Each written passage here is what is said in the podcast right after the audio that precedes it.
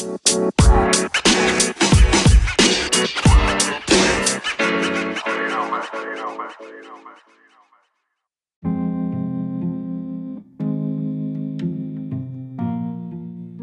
que aquí hay algo que, quería retomar de lo que había dicho Cuau sobre estos huecos dolorosos, ¿no? Que, generalmente sí traen, traen como este dolor, estos, estos vacíos que, que se abren.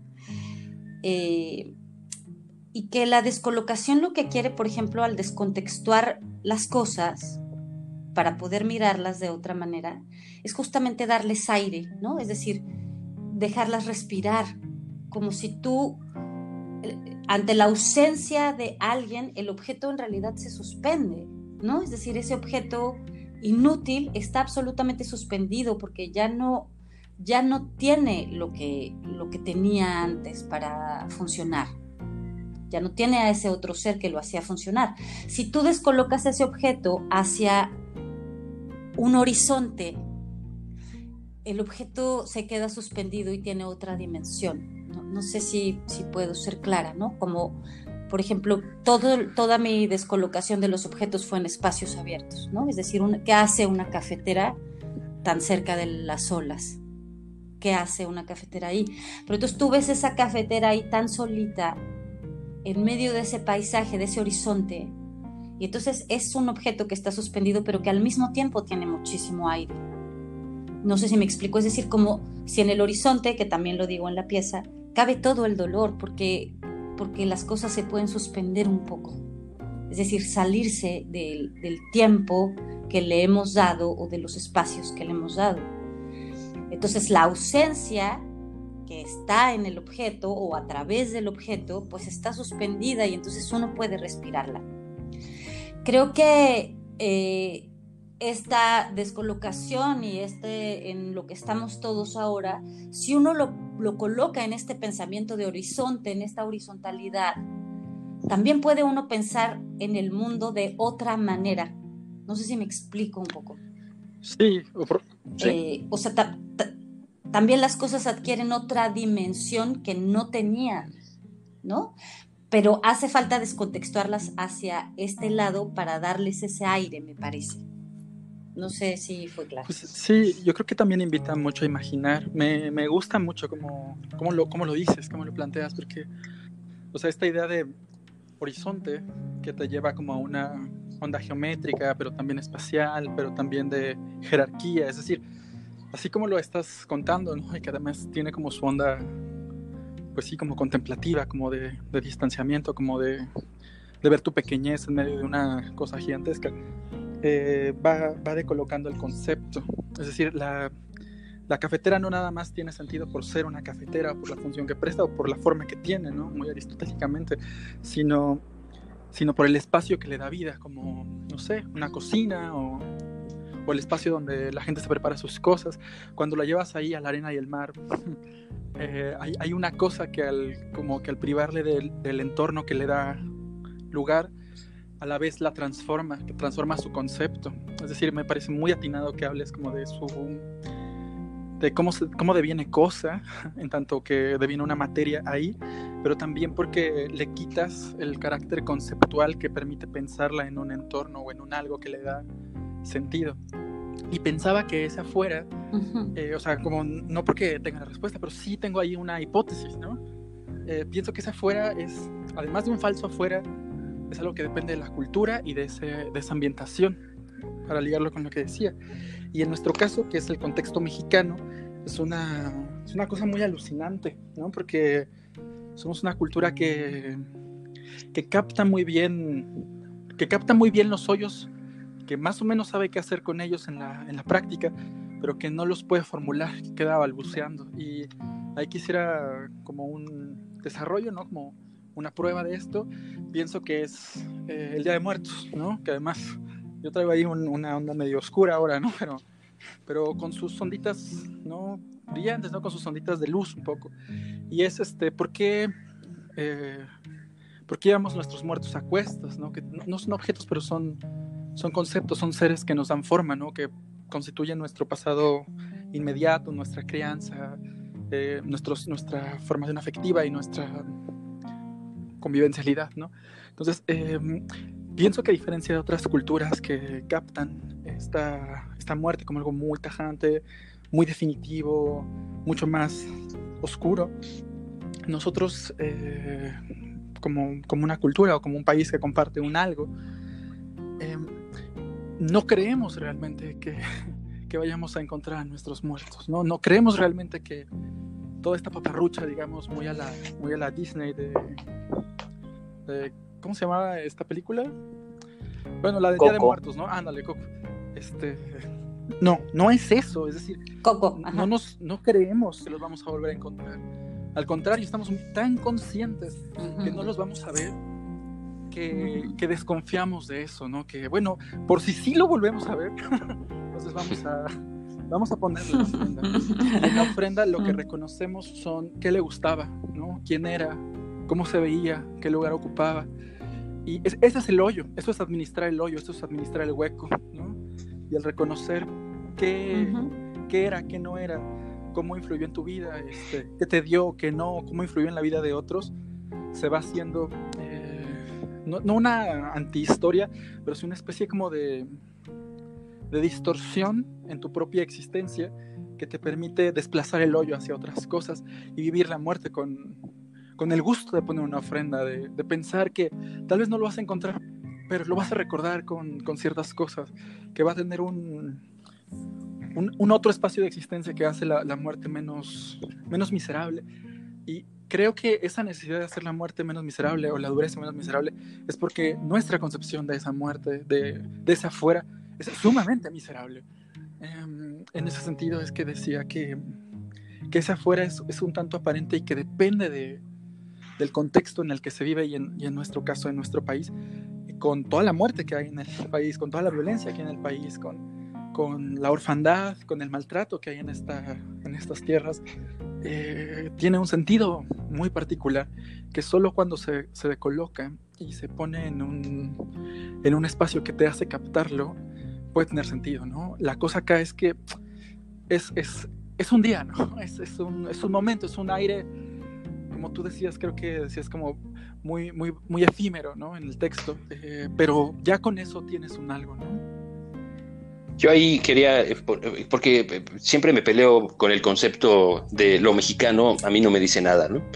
A mí no me dice nada, me dice una cantidad inmensa de referencias que si ya empiezo a, digamos, a, a, ver con cierto detalle, se me desaparece el concepto. Justamente creo que es demasiado fuerte la palabra y al mismo tiempo, es decir, intento de unificación y al mismo tiempo también muy poco, muy poco clara, como toda nacionalidad quizás. Pero lo decía por esto, porque me parece que esto, este vacío, le, nos pasa, digamos, a los que dejamos de ver, a los que dejamos de ver de frente a la muerte.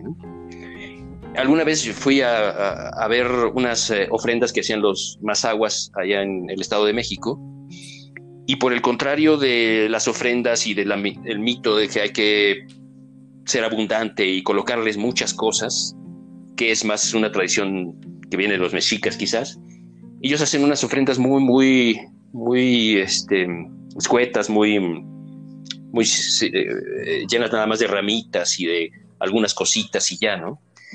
Pero empiezas a, digo, sin hablar demasiado con ellos, porque yo era más o menos amigos de la comunidad, pero no, no demasiado como para que me confesaran ya los secretos, digamos, de su religiosidad, incluso muy, muy diluida, porque eh, eh, no, se puede comparar los mazaguas con, con otras culturas indígenas que, que tienen más claras sus, registros religiosos. Ellos o lo han perdido o lo esconden muy bien, cualquiera de las dos.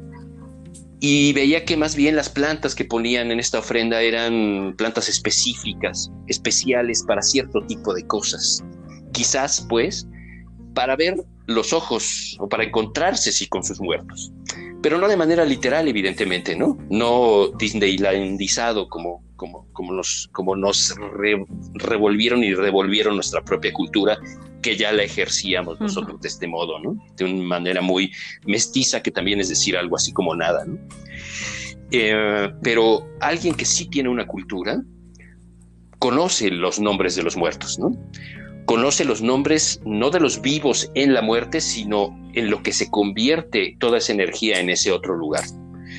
Yo al menos le dejo a ese vacío esa posibilidad de, de ocupación, ¿no? No es que esté lleno ese vacío con estas cosas que yo traduzco desde mi propia manera de filtrarlo, pero sí guardo una sospecha y una sana sospecha, como lo de la sana distancia, pero en este caso sería una sana sospecha, una sana sospecha para decir, mi vacío está hecho porque soy incapaz de ver de frente a la muerte, porque no puedo darme un tiro con ella, porque le tengo miedo, un terror terrible, porque me enseñaron a tenerle miedo, porque yo mismo aprendía ese, ese miedo.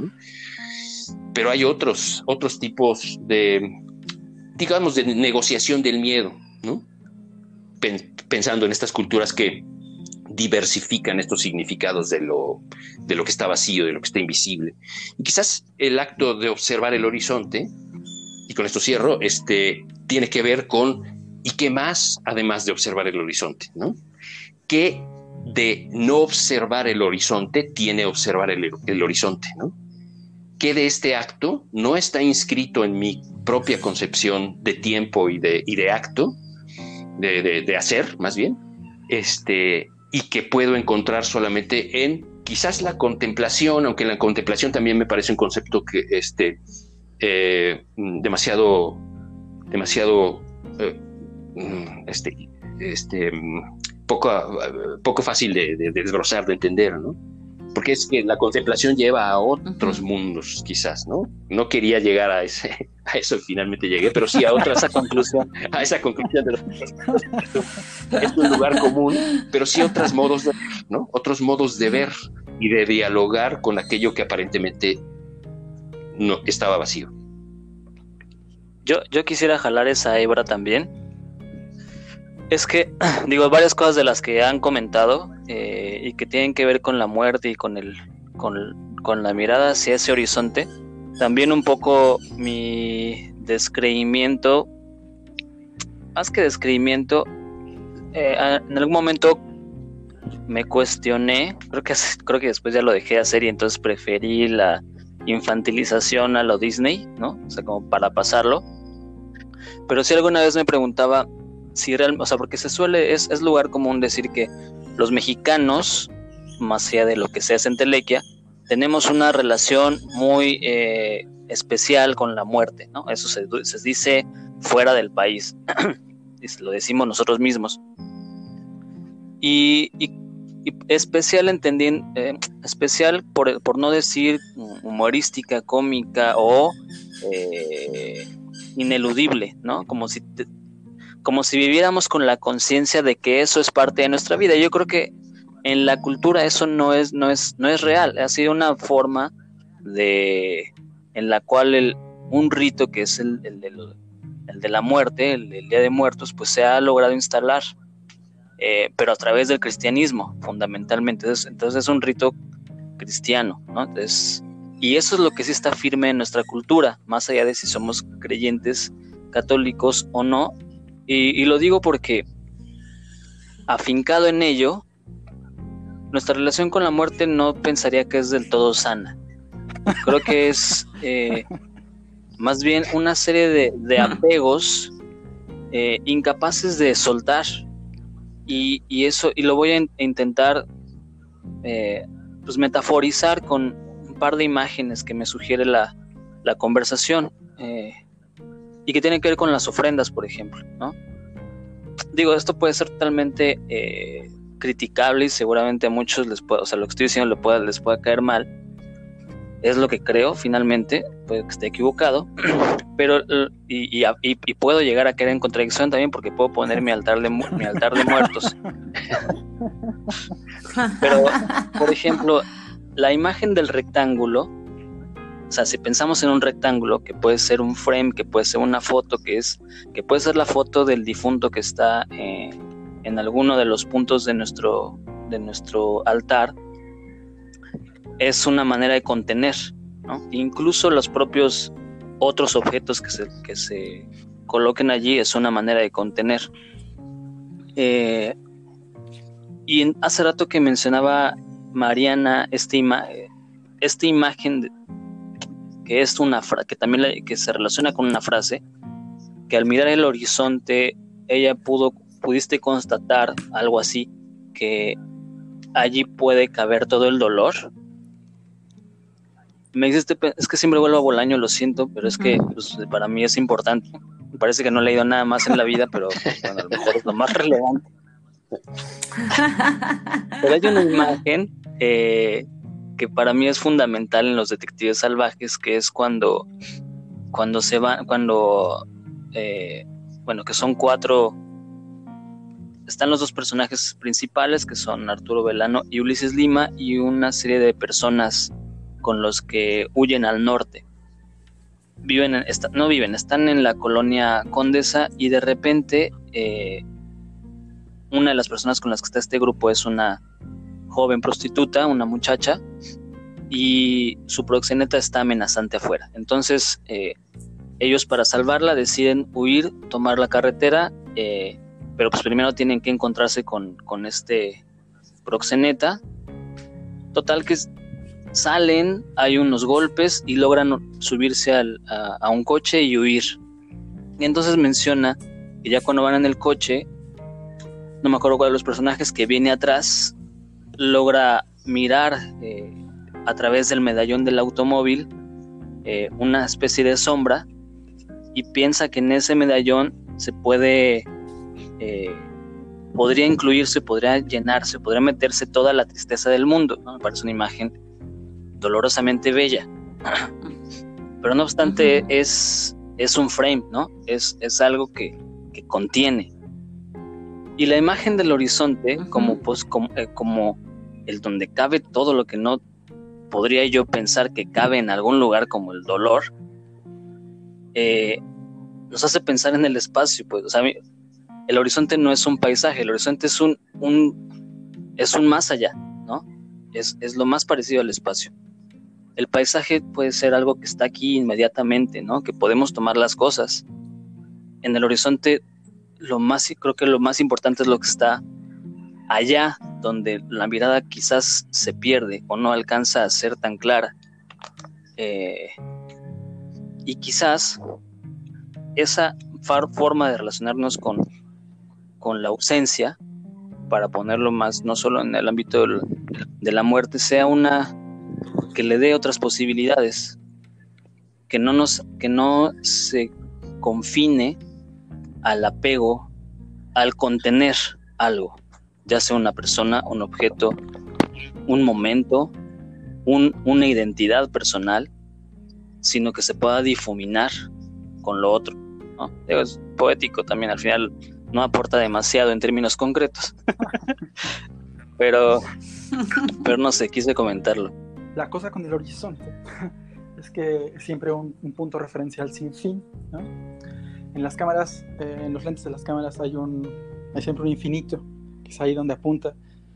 Apunta, pero la mirada no alcanza. por eso, un poco por eso, con tu lectura de Bolaño, que además me encanta como lees esa, esa cosa en especial de Bolaño que hay detrás de la ventana, y detrás de la ventana está el mar. Y la tristeza también. Eh, y es infinita, porque es ahí donde la, donde la mirada no alcanza, donde la mirada se pierde, lo, lo dijiste muy guapamente. Pero si desplazamos esa misma idea de la horizontalidad y la geometría, que era un poco esto que decía Mariana, eh, notaremos que eso que ahí donde se pierde están también todos los otros referentes, ¿no? Las imágenes, el lenguaje, tipo de relaciones, la historia, ¿no? Si quieren el ser, ¿no? Depende como cuál sea su movida, pues pueden meter ahí. Eso que, les decía hace un momento, me parece que es lo que recorta, que ese, es en realidad el afuera, ¿no? No porque sea un afuera realmente afuera, sino es, ese adentro en su frontera, es ese adentro en, donde, se, donde se diluye y donde está la capacidad de, creación. ¿no? Otra, otra de las formas que tiene esto es el vacío o el infierno ¿no? en las representaciones literarias. Por ahí este, creo que es Foucault el que tiene el pensamiento del afuera ¿no? y que lo, lo trata justo como eso, como no una afuera que nosotros podamos habitar, sino una afuera que construimos por referencia de lo de adentro, ¿no? El afuera solo tiene sentido a través de una posición o del lugar en donde tú te establezcas para trazar un algo que está más allá de ti. Bueno, entonces, si este, si este afuera es una construcción de las referencias que todavía tienes a mano, eh, la cuestión con el, con el afuera pasaría por cómo, cómo lo falsificas o cómo lo construyes. Y ahí es donde entra la, la contemplación, porque es no habitar esa, esa, cosa que lo está delineando, sino tratar de verla desde ¿no? desde una observación. Y yo creo que eso es justo lo que no pasa en nuestra cultura. En, nuestra cultura se abrazan las cosas, como se abraza la comida. Eh, no estás, como se abraza la ofrenda o, cierto tipo de, de, tratos, no la estás analizando, no la estás viendo con una intencionalidad definitoria o analítica todo el tiempo. Para eso hay que como hacer el corte, estudiarla, recortar y hacer el encuadre. Sino que se vive, se vive en la cotidianidad. Cuando esto se convierte en un barniz hipócrita de cultura, como dice, dice Nietzsche, eh, el problema justo es que ya no se habita, sino que se enuncia. Entonces, las personas que lo habitan no se lo toman en serio, porque lo viven, porque están, porque lo tienen presente, ¿no? somos nosotros los que queremos ver eso, los que, los que nos burlamos de lo que habitan, pero es porque nosotros lo estamos tomando en serio, ¿no? Esto que decía César, de yo no sé, la mexicanidad, pues sí, o sea, obviamente no, pero también quién está viendo la muerte todo el tiempo a los ojos, a qué hueá, tantas cosas que puede hacer y clavarte a los ojos de la muerte, pues no, o sea, la vida no, no transcurre así, la vida transcurre como en una, en un no mirar, ¿no? Por eso todas aquellas cosas que lo van dislocando y que te permiten después remirarte, pero no remirarte para para ser un, tipo abstracto todo el tiempo, como en La gran belleza de Sorrentino. Jeff siempre está buscando la gran belleza, pero no la encuentra, o sea, la percibe, pero no la puede habitar. Ese es el problema de, la, de las relaciones, por ejemplo, con la muerte, con la ausencia, con el dolor, que cuando se habita no es lo mismo que cuando se, se contempla, y en esa y en esa diferencia cabría este, este marco que permitiría como colocarte o que te permitiría hacer algo más allá de quedarte estático. Mm. Pero pienso que también observar la muerte eh, tiene muchas implicaciones, ¿no? Si no es observar el cadáver, evidentemente, ¿no? O no observar el, accidente o qué sé yo, sino que hay formas, digamos, de clasificación que nuestras culturas, en plural, no, no sabemos concebir, lo hemos perdido, hemos perdido la capacidad de ver no solo la muerte, sino la propia vida. Y en la vida cotidiana de, los, de, otros, de otras culturas, el rito está presente todo el tiempo. Y ese rito clasifica delicadamente las cosas que no se ven, muy, muy delicadamente. Eh, bueno, eso, eso era un poco un, un agregado un poco acerca de lo que decía observar los ojos de la muerte. Porque no es la guerra, es más bien al contrario, este, eh, lo erótico, lo, vital, pero lo vital en términos muy, muy, muy sutiles. Sí, yo, yo pienso un poco, ¿no? Digo, así como la muerte, como, como muchas otras cosas, cuando uno empieza, o sea, entiendo cuando dices esto de habitar, ¿no? Pensaba ahorita en una frase de Bartes, de la Cámara Lucida, que dice, quiero encontrar paisajes habitables, no visitables, decía él, ¿no? Efectivamente coincido en que el horizonte no es un paisaje, eh, pero me gusta esta idea de Bartes como cuando uno, eh, que, creo que ahí es, es, no es lo que estabas diciendo, Cuau, pero pensando en esta frase, es como cuando uno está en el cotidiano nada más, ta, ta, ta, y va y va y no, no miramos en realidad, ¿no? Hasta que te detienes y entonces ahí es la, manera de empezar a habitarlo, en, esa, en ese mirar a los ojos, en esta ritualización cotidiana casi, ¿no? O en este permitir abrir el horizonte, que para mí también esos huecos o estos abismos que se abren en la vida cotidiana tienen una condición de ser horizonte, eh, inacible, ¿no? Pérdida de, de punto, pues, de punto fijo, de dónde está la mirada. Entonces, un poco siento que lo cotidiano, digamos, esto cotidiano, de pronto es eh, repetirlo en la, voy a decir en la conciencia, que tampoco sé exactamente qué es eso, pero repetirlo en la conciencia, eh, empieza a abrir esta otra manera de habitar que tiene que ver tal vez con esta ritualización cotidiana. Quizás sí haya lugar a, relatar un, fragmento del sueño que tuve hace un, en la noche, hace unos momentos, y eh, porque era un sueño muy, muy, muy didáctico, decía hace un momento, y es em, porque permitía ver cómo el, eh, un charco en un sillón se convertía después en una alberca en donde mis gatos nadaban y donde mi, uno de, las cabezas de los gatos se convertía en un pato. Eh, y después, bueno, ocurría un rollo de relaciones sentimentales y de una, una compañera con la que estaba que me celaba horriblemente y yo decía, ¿qué pasó?